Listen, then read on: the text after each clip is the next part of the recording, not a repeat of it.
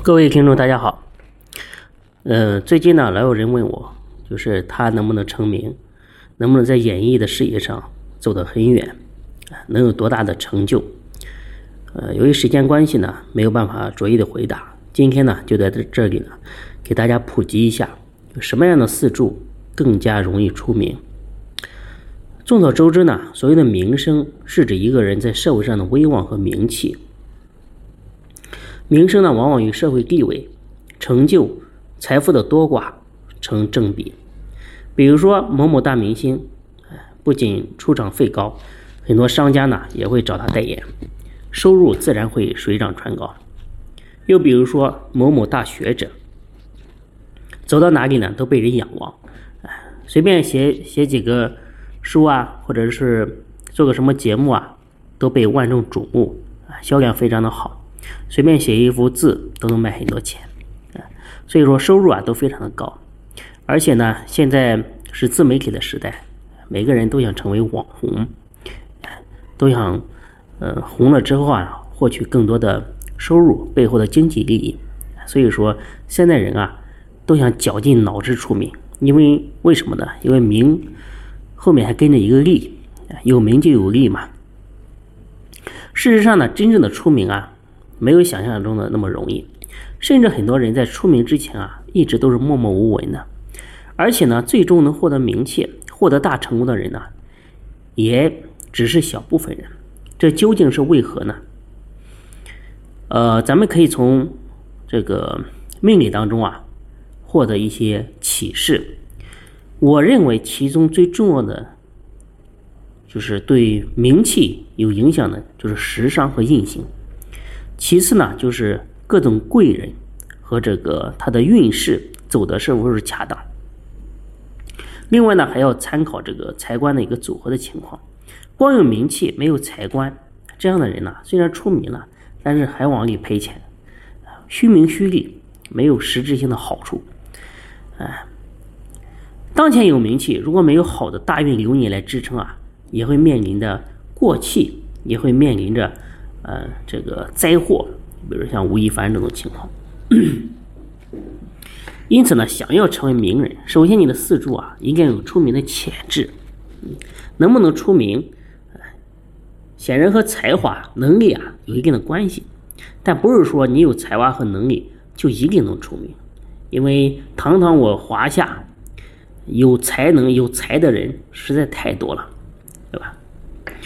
有的人说名气是通过自己的努力获取的，这句话不假，但是并非所有努力的人都一定能成功。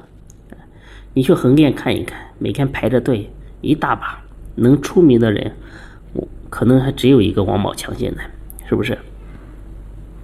出名了之后能一直红下去的，更是少之又少。所以说，才华和努力占一部分，但是呢，命也占到了很大一部分的作用。正所谓命里有时终须有，命里无时莫强求。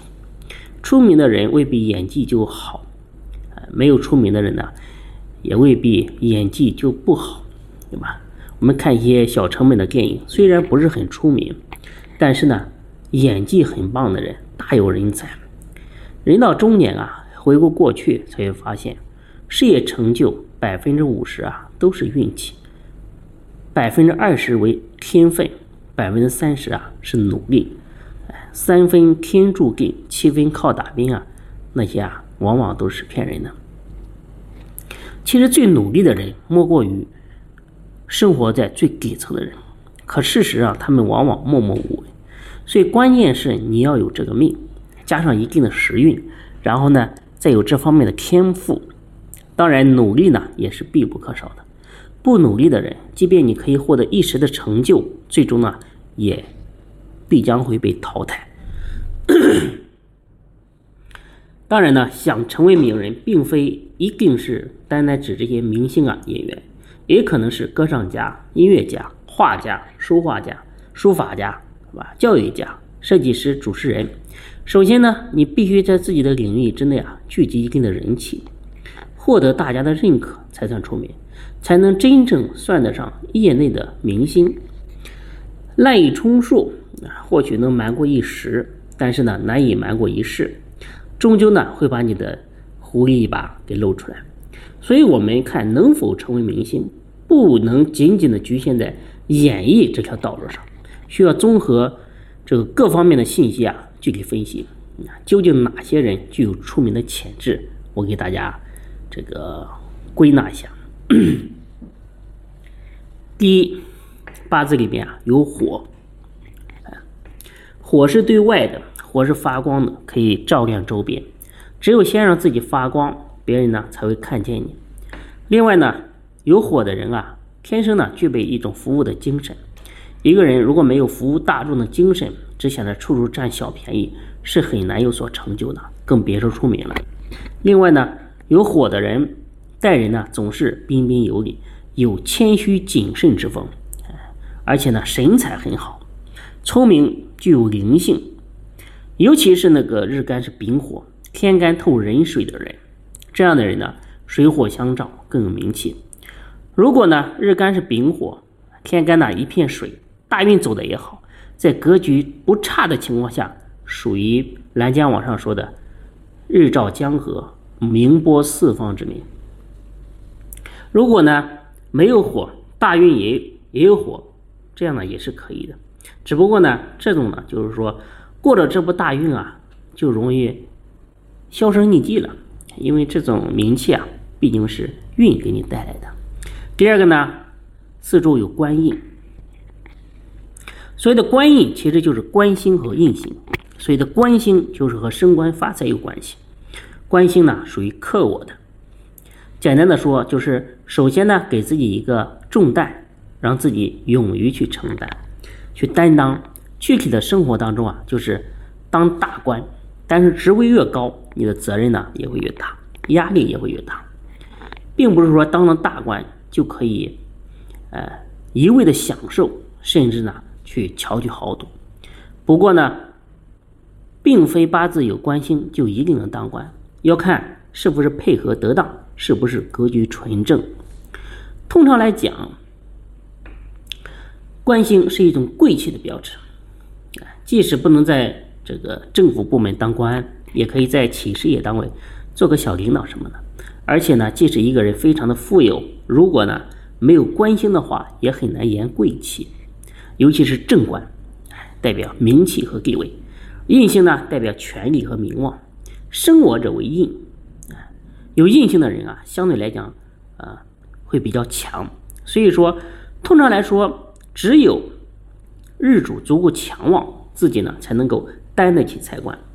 印星也是智慧的表现和标志。引申来说呢，其实印星代表的就是我们所说的文凭、职称，也是技能的一种表示。那。盘里面有官印相生或者有财官相生的人啊，不仅能获得名气，也容易获得权力和财富。而且呢，这类名气一般都是因为官位、权力而出名，或者是因为金钱而出名。比如说达官贵人、商贾巨富。有财无官的话没有贵气，但是有财无印的话是没有办法长久富下去的。啊有官无才就是清官海瑞，但是呢，却没有什么发展的潜力，也是不长久的。所以说，在分析命局啊、八字的时候啊，财星和印星是非常重要的。第三个呢，哎，这个四柱里面有食伤星，食伤呢是指食神和伤官，尤其是身旺、食伤旺的人啊。这些人啊，口才比较好，比较健谈，而且呢，非常喜欢表现自己，在人群当中呢比较出众，容易呢被他人所熟知，所以说呢也是很有利于名气。而且时尚旺的人颇颇具有这个表演才华，学习能力也是很强的，艺术天分呢也比较高。身旺有时伤，这个呢就是典型的这个时伤泄秀。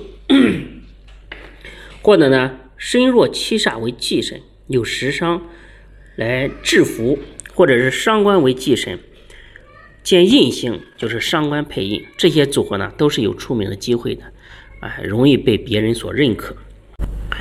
另外呢，食伤也代表勤奋和能干，啊，最好是食伤伤官呢，伤官这颗星呢比较花哨，伤官过多的人啊很容易嘚瑟，啊，需要得到智化。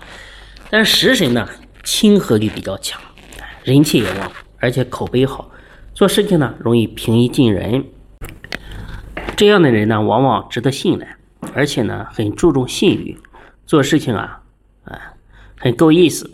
朴实大方，其实，在生意场上呢，也很受欢迎，大家呢也乐意和他一起合作，有机会呢就会想到他。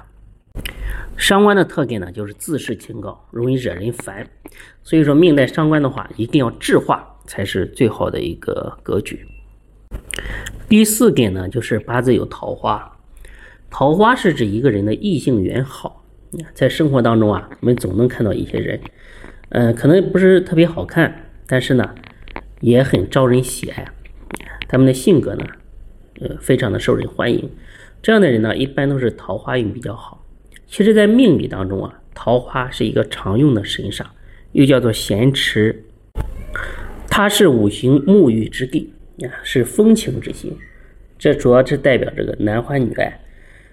带桃花的人啊，一般比较容易吸引异性。其实，桃花的作用很广，并非呢完全代表色性。也不能一昧的去误认为是什么婚外情，结合不同的四柱，桃花呢有更加丰富的含义，比如说美貌、诗情画意、聪明、责任心。另外呢，有桃花异性缘也非常好，若因呢让人有好感，想亲近。这个就像盛开的桃花一样，人见人爱。嗯。蜜蜂啊，蝴蝶啊，就会围绕成群。日常生活当中，很多人都需要这个人缘和人气，比如说演艺啊、政治啊、公关啊、业务啊，或者是公众人物。换句话来说，带桃花的人，如果能从事这些行业，多半呢也能获得成就。可见呢，桃花不一定是不好啊。正如呢，这个水能载舟，亦可覆舟。就看你如何去拿捏，如何去运用，尤其是想成为明星，一定有桃花才行，不然呢很难有较好的一个发展。第五点呢，就是岁运走的要好，这也是一个非常重要的条件，就是岁运。岁运呢，其实就是大运和流年。大运是十年的行政长官，是对命局信息的体现，它呢对这个里面的用神、忌神能起到很好的一个。服役的作用，但是呢，不是走用神运就代表这个十年呢全部为吉，它只是提示这个阶段大致的一个吉凶，而真正流年的吉凶要看大运和流年的作用，嗯，这个综合才能定下来。流年呢是真正体现命命局现阶段的一个指挥者，它与运的关系呢就会有吉凶而产生。比如说，他就是一个四柱吉凶的一个形象的使者。流年的具体的吉凶也受大运的控制。就是说，流年通过大运而作用于命局，流年不能直接作用于命局。假如说流年到来是用神或者是忌神，而由于大运的作用，使流年不能完全发挥为吉为凶的能力。如果流年为忌神时，而受制于大运，也可以应急。总之呢，至吉不成反为喜，至凶不成反为凶。啊，大运流年如果不好，啊，这个五行啊背道而驰，那么就算出名也只是短暂的，或者说是虚名虚利，无法带来什么实际性的利益。所以说，不但四柱有这方面因素，大运流年啊也要很好的去承载才可以。命好运气不好，一生呢也会波折坎坷，容易大起大落。